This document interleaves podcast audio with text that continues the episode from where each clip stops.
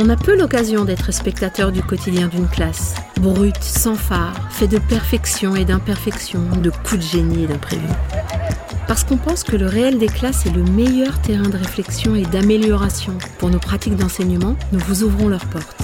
Nous vous invitons à découvrir ces outils pédagogiques afin qu'ils deviennent les vôtres. Bienvenue dans la saison 2 d'être prof, le podcast, une série audio dans laquelle enseignantes et enseignants vous partagent leurs pratiques du quotidien, de la maternelle au lycée. Épisode 8, le théâtre en élémentaire.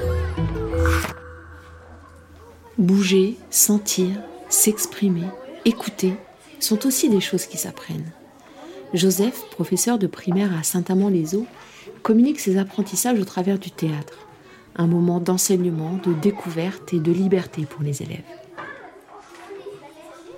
Ce que je vous propose aujourd'hui, vu qu'on a du temps, vu que cette salle est propre, pour être plus à l'aise, je vous propose qu'on se mette en chaussettes pour travailler. On sera mieux, non? Euh, Alors, ce que je vous propose, aujourd'hui, je vous l'avais dit du coup, nous allons faire une grande séquence qui, séance qui va nous amener jusqu'à 4h25, où on va faire des exercices de théâtre. Euh, la plupart, vous ne les avez jamais faits. Joseph, bonjour. Bonjour Nathalie. Alors franchement, euh, venir partager une séance de théâtre, c'est toujours assez excitant. Et alors dans ta classe, euh, d'autant plus. Parle-nous de la pratique théâtrale dans ta classe. Tu la définirais comment? Le besoin, chez les élèves bien sûr, chez moi un peu aussi, mais principalement chez les élèves, de libérer les corps, de libérer les voix. Je veux dire, on est à l'école toute la journée dans un espace extrêmement contraint et le besoin de faire valser justement ces contraintes à un moment donné. Pouvoir libérer ses émotions, pouvoir les exprimer, pouvoir libérer son corps, euh, le bouger dans l'espace, en lien avec les autres. Si on parle de façon euh, générale de la pratique théâtrale dans ta classe, qu'est-ce qui fait dans ton parcours enseignant que tu te sois dit ça franchement c'est important? C'est la poésie. Clairement, c'est le travail sur la poésie. C'est venu de la poésie. C'est-à-dire que Assez vite, je m'ennuyais royalement en poésie. Alors que j'aime ça. Et je me disais quand même, l'école a le don pour rendre ça d'un ennui absolu. Et donc, je me suis retrouvé dans, dans une classe de CE1 à l'époque. Et là, je leur ai dit, OK, ta poésie, tu vas me la réciter en la criant. Et puis le lendemain, je leur ai dit, ta poésie, tu vas me la réciter, mais sans les paroles. Et là, il te regarde avec des gros yeux et il y a tout un univers qui s'est ouvert cette année-là, qui a fini sur une représentation poétique devant les parents.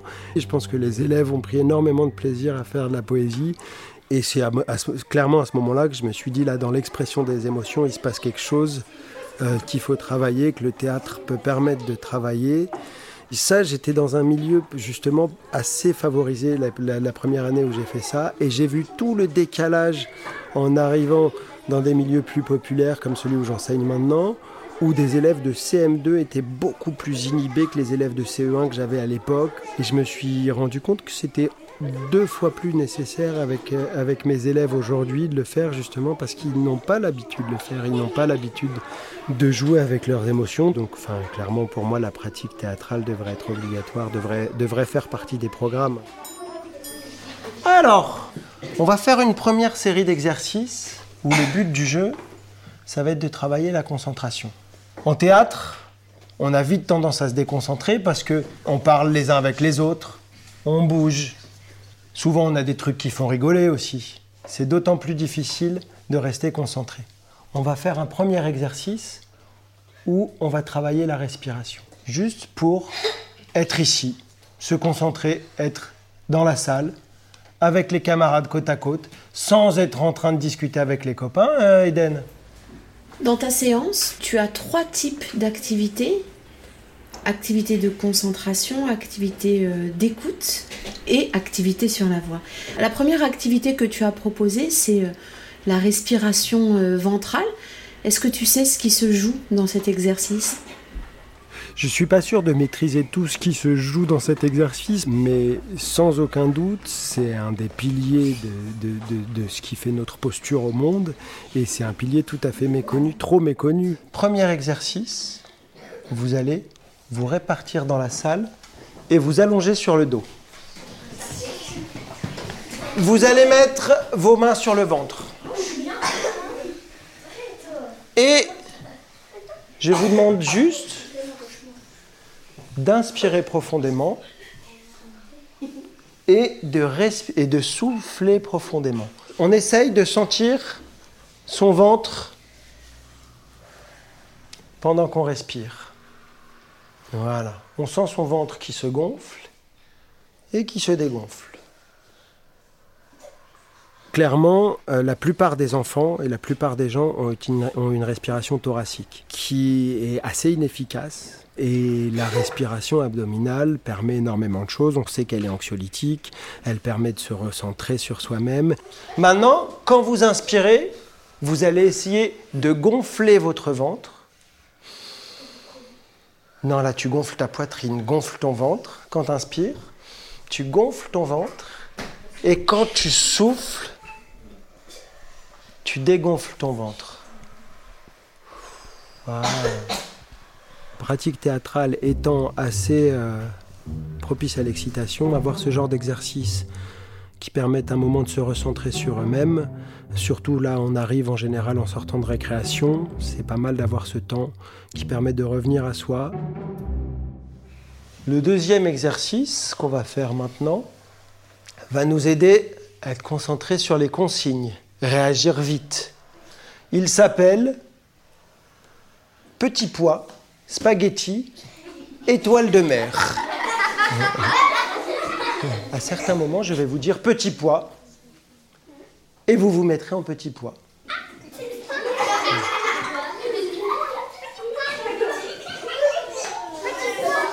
À certains moments, je vous dirai spaghetti, vous vous mettrez en spaghetti. Non, spaghetti, euh, pas dans l'eau bouillante, hein. Spaghetti dans le paquet.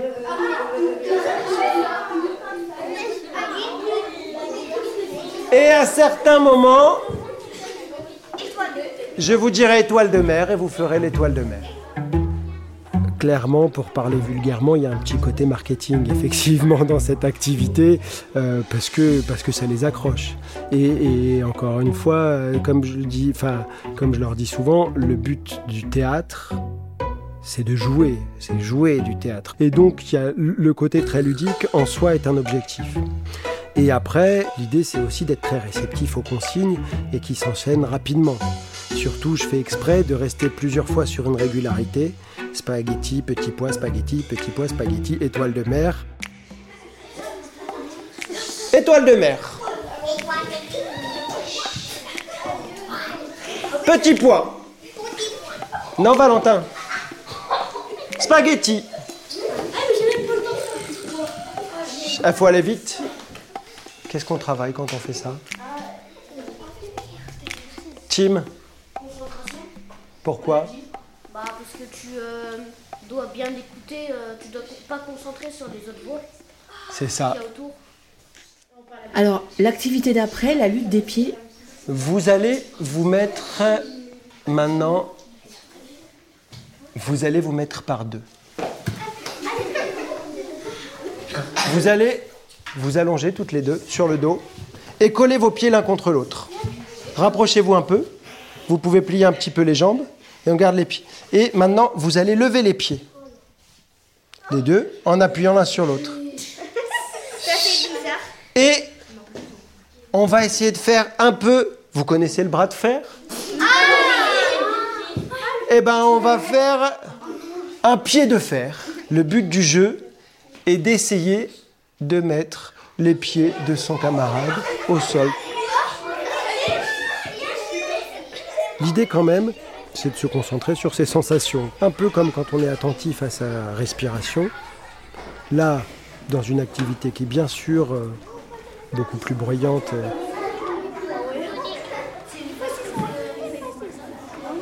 mais d'essayer d'être attentif aux sensations qu'on a sur les pieds. Sur quoi était-on concentré pendant cet exercice Floriana euh, C'est pour euh, essayer de faire euh, la force pour, pour avoir la force Et c'est très marrant ce que ça mobilise sur les sensations, sur la voûte plantaire, qui est quand même une zone très, très sensible. Ça oblige quand même à être attentif sur ce qu'on ressent. L'idée de cet exercice aussi était de se concentrer pour sentir à quel endroit mon camarade avait mis ses pieds? Est-ce qu'ils étaient en bas des miens, en haut des miens, pour savoir comment appuyer? Et aussi de se concentrer pas sur ce qu'on entend, pas sur ce qu'on voit, mais sur ce qu'on ressent. Souvent à l'école, on vous demande d'écouter, on vous demande de regarder, mais on ne vous demande pas beaucoup de, de ressentir ou de sentir. Proposer des activités théâtrales telles que tu les proposes dans ta classe, on est d'accord que c'est s'exposer à une gestion de classe qui peut parfois être un peu chaotique En fait, disons que c'est pas tout à fait propre au théâtre parce qu'à côté de ça, ma classe travaille en plan de travail, mes élèves n'ont pas de place attitrée dans la classe. Ça, ça correspond à un projet de classe plus global où depuis le début, j'ai dû travailler le lâcher prise. C'est-à-dire que sur les temps de plan de travail, où les élèves ont leur plan de travail et choisissent leur activité, ou certains je guide sur les activités qu'ils doivent faire, mais euh, ils sont en mouvement, ils se lèvent, ils vont chercher leur exercice eux-mêmes, ils viennent se rasseoir, ils vont aider un camarade, ils parlent avec leurs camarades. Tout ça fait des font des classes plus mouvantes, mais pas des classes bruyantes, des classes moins silencieuses, on va dire. Donc, euh, clairement, j'ai assez l'habitude de ça. Et en même temps, le truc, c'est que ces activités, globalement, posent pas tant de problèmes de gestion de classe que ça, à partir du moment où on accepte un peu de bruit. Parce que comme elle mobilise les élèves, elle les met en action et, et elle les accroche pas mal, euh, ils sont à ce qu'ils font. Je veux dire, finalement, j'ai beaucoup moins de problèmes je trouve, de gestion de classe quand je fais du plan de travail ou du théâtre, par exemple, que quand je fais une leçon d'histoire ou une leçon de sciences et qui sont censés être assis et m'écouter. On va passer à une nouvelle série d'exercices où maintenant, on va travailler pour écouter ce qui se passe autour de nous. Pour commencer, on va faire un exercice que vous connaissez déjà, puisqu'on l'a fait la semaine dernière et qui nous a posé beaucoup de problèmes. Donc on va commencer, oui, Tim. Euh, on était en cercle, on devait compter. On va essayer de compter, mettons-nous en cercle, allez-y. Là, l'exercice, c'est qu'on va essayer de compter chacun son tour. 1, 2, 3, 4. Et dès qu'on parle en même temps, on revient à 1. Alors l'activité d'après, euh, le, comptage en cercle, alors moi je trouve que c'est une activité mais vraiment mais super puissante. Tu les vois évoluer dans leur pratique? C'était la deuxième fois que je le faisais avec eux, mais on a gagné deux. Non, on est allé deux crans plus loin. Un, deux, non. Ah, c'est chaud. faut pas aller trop vite. C'est trop chaud. Un, deux, trois. Un, deux, trois, quatre. Vous allez. Eh, on est, on est allé jusqu'à Enfin, on a dit les trois premiers, c'est notre record pour l'instant, c'est déjà pas mal. On va compter jusqu'à 5 dans nos têtes avant de recommencer l'exercice. Vous êtes prêts? Clairement, je vois qu'ils arrivent par rapport à la première fois à prendre à laisser un peu plus le temps. Il y avait vraiment une idée de précipitation là dans la première séance qui faisait qu'à 3 c'était perdu. Elle est encore là, mais quand je leur ai dit avant qu'on y retourne, s'il vous plaît, comptez jusqu'à 5 dans votre tête, c'est là qu'on a réussi à aller plus loin parce que vraiment ça, ça impose de se poser justement. C'est parti. 1, 2, 4, 5, 6, 7. Ouais, magnifique. Ouais, mais. Et, euh, oui, mais on avait déjà battu un record. Vous voyez Surtout, ce qui est très intéressant, c'est qu'on sent vraiment de façon prégnante leur concentration et leur envie leur frustration de voir que c'est compliqué et l'envie de se dire non mais là faut qu'on y arrive quand même. C'est une activité aussi simple que compter. On, devrait y arriver. Et, ça c'est vraiment assez enthousiasmant de voir à la fois euh, la frustration générée par l'échec et l'envie de justement de la, dépasser. On a encore du mal, mais déjà, la semaine dernière on s'est arrêté à 3, cette semaine on est allé jusqu'à 5. On peut se féliciter, c'est mieux. Ok. On... Stop. C'est bon, c'est bon, c'est bon. Et ce qui est intéressant dans ce que tu dis, c'est il faut qu'on y arrive et on voit bien que c'est une œuvre collective. Et ça, c'est une chouette activité, effectivement. On change d'exercice. Encore un exercice où on va devoir s'adapter à son voisin. Je vais dire un mot et Camélia va devoir dire un mot qui lui fait penser au mot que je viens de dire, un mot qui est lié. Et après, Inès va dire un mot qui dans sa tête est associé au mot qu'aurait dit Camélia.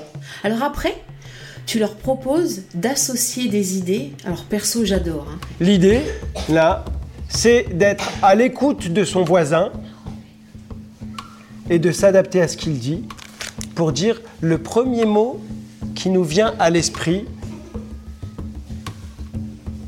par rapport à ce que notre voisin dit. On va voir où nous emmènent ces associations d'idées. Vous êtes prêts? Ah, Ok. Printemps. Été. Hiver. Qu'est-ce qu'il y a en hiver, Lauriana? Des feuilles. Ah ben voilà, feuilles. Pull. Cadeau.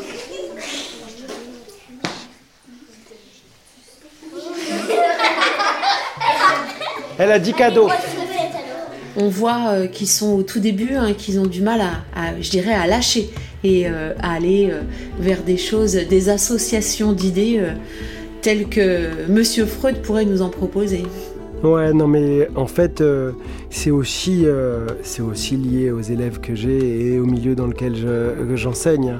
à part quelques élèves, on voit bien qu'ils ont beaucoup de mal à, se détacher du prégnant, du concret, de ce qu'ils ont sous la main. Et donc voilà, on lance les habits, hop, ça fait le tour, on reste sur les habits, quoi. C'est très compliqué. Je pense qu'il y, y a des élèves de cet âge-là euh, dont l'univers culturel est probablement plus enrichi euh, à côté de ça, par, euh, on sait comment ça fonctionne, quoi, par la famille, par la, fréquentation d'autres choses, où l'imaginaire vient beaucoup plus vite. C'est vrai que pour mes élèves, c'est compliqué, et d'où l'intérêt de le faire. Ok, mais là, elle a dit cadeau. Hé Ah, un livre. Livre? Téléphone. Non, parce que téléphone, tu penses à cadeau. Avec livre, tu penses à quoi, Camélia ah, euh, Qu'est-ce qu'il y a dans les livres, par exemple De l'écriture. De l'écriture. Ensuite, tu leur proposes un, cadavre exquis euh, verbal. On va essayer, ensemble, de fabriquer des phrases. Chacun notre tour, on va dire un mot qui doit aller avec celui d'avant. Mia, commence une phrase. La. La. Petite. Joue. Joue. A. A. La. La. Poupée. Poupée. T'en fais quelque chose quand tu as une création à garder et tu dis, ouais, celle-ci, je la garde Ou est-ce que tu mobilises euh, cette manière de faire autrement et ailleurs dans ta pédagogie? C'est la première fois que je faisais cet exercice aujourd'hui. C'était une première sur cet exercice, mais clairement, euh, ça recoupe des exercices qu'on fait en grammaire. Je leur en parlais de Grammy. Grammy, c'est un jeu qu'on a, euh, qu'on utilise en rituel de grammaire, en fait, où justement permettre de travailler la nature des mots et ce genre de choses, où ce sont des cartes avec des mots écrits dessus, au masculin, au féminin, au singulier, au pluriel. Ça travaille les accords. Du coup, le matin, euh, en rituel de français, on, fabrique ce genre de petites phrases euh, avec, euh, avec nos cartes. Et ça donne aussi des choses assez loufoques. Et je pense que pour eux, la référence était assez claire. Là, c'était une première, mais je pense que le lien se fera assez naturellement, oui. Maintenant qu'on a appris à écouter ses camarades, maintenant, nous allons travailler notre voix. Nous allons faire des battles. Vient ensuite le temps de la battle. En, général, les enfants aiment bien les battles. Je, on va vider nos poumons. Vide tes poumons. Après, on va remplir à fond nos poumons. Et après, on va dire le son O le plus longtemps possible. Le premier qui respire a perdu. T'es prêt? On vide nos poumons.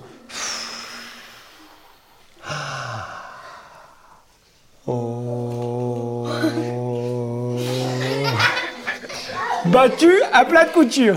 Le fond de la chose, c'est donc euh, qu'il euh, prennent une grande respiration, qu'ils prennent leur souffle et que face à face, ils essayent de produire euh, le son le plus long. Là, c'était avec un O, mais donc arriver à tenir un son le, plus longtemps possible. Un des objectifs, clairement, c'est de faire euh, qu'ils fassent le lien entre l'importance de la respiration et la voix. Là, ce qui est spécifique, c'est aussi travailler la concentration, parce que là, on entendait bien que face à face, il y en a qui lâchent pas parce qu'ils ont plus de souffle, ils lâchent parce que face à leurs camarades, un peu comme je te tiens, tu me tiens par la barbichette, bah juste ils, se marrent quoi.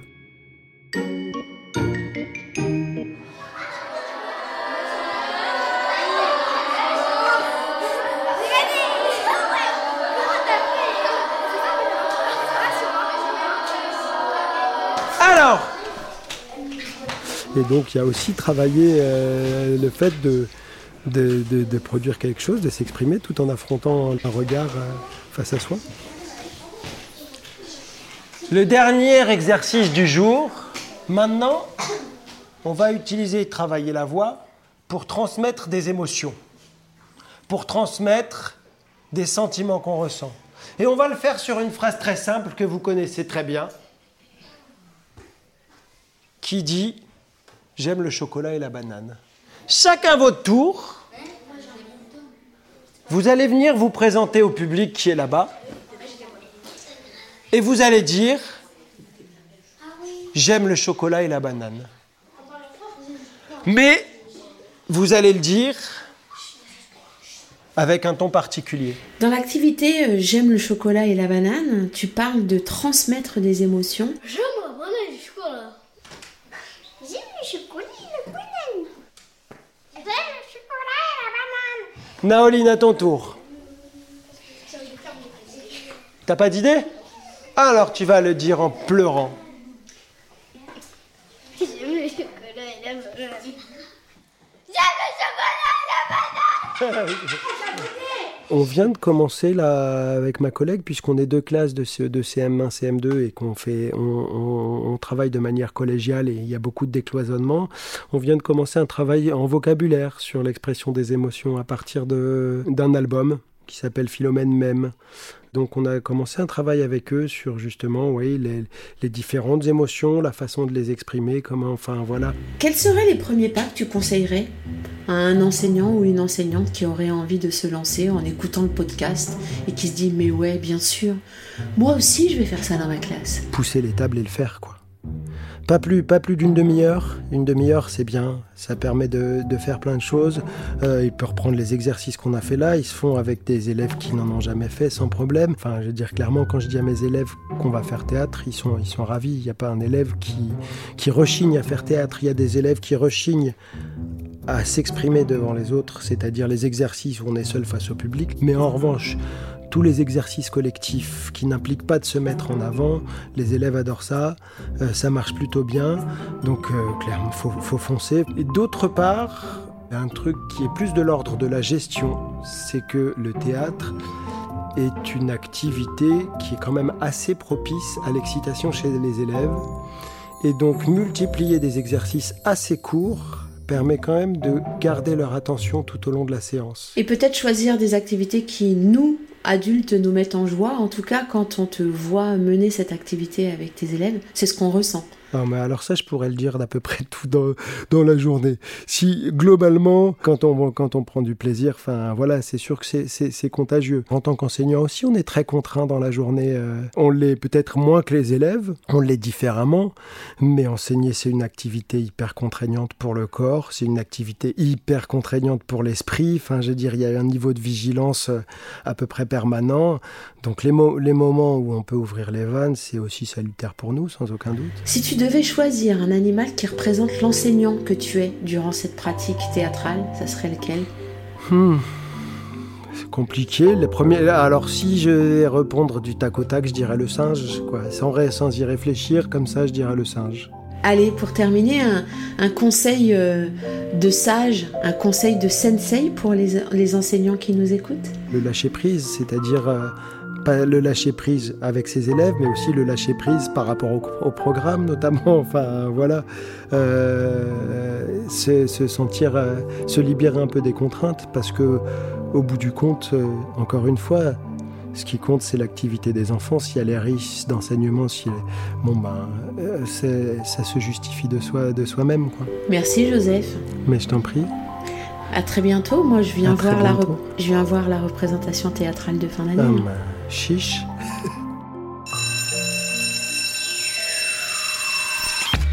C'était le huitième épisode de la saison 2 d'être prof le podcast. Une série audio animée par Nathalie Dreyfus, enregistrée par Yanis de Coteau, réalisée et mixée par Benjamin Massé et produite par l'Acme Productions.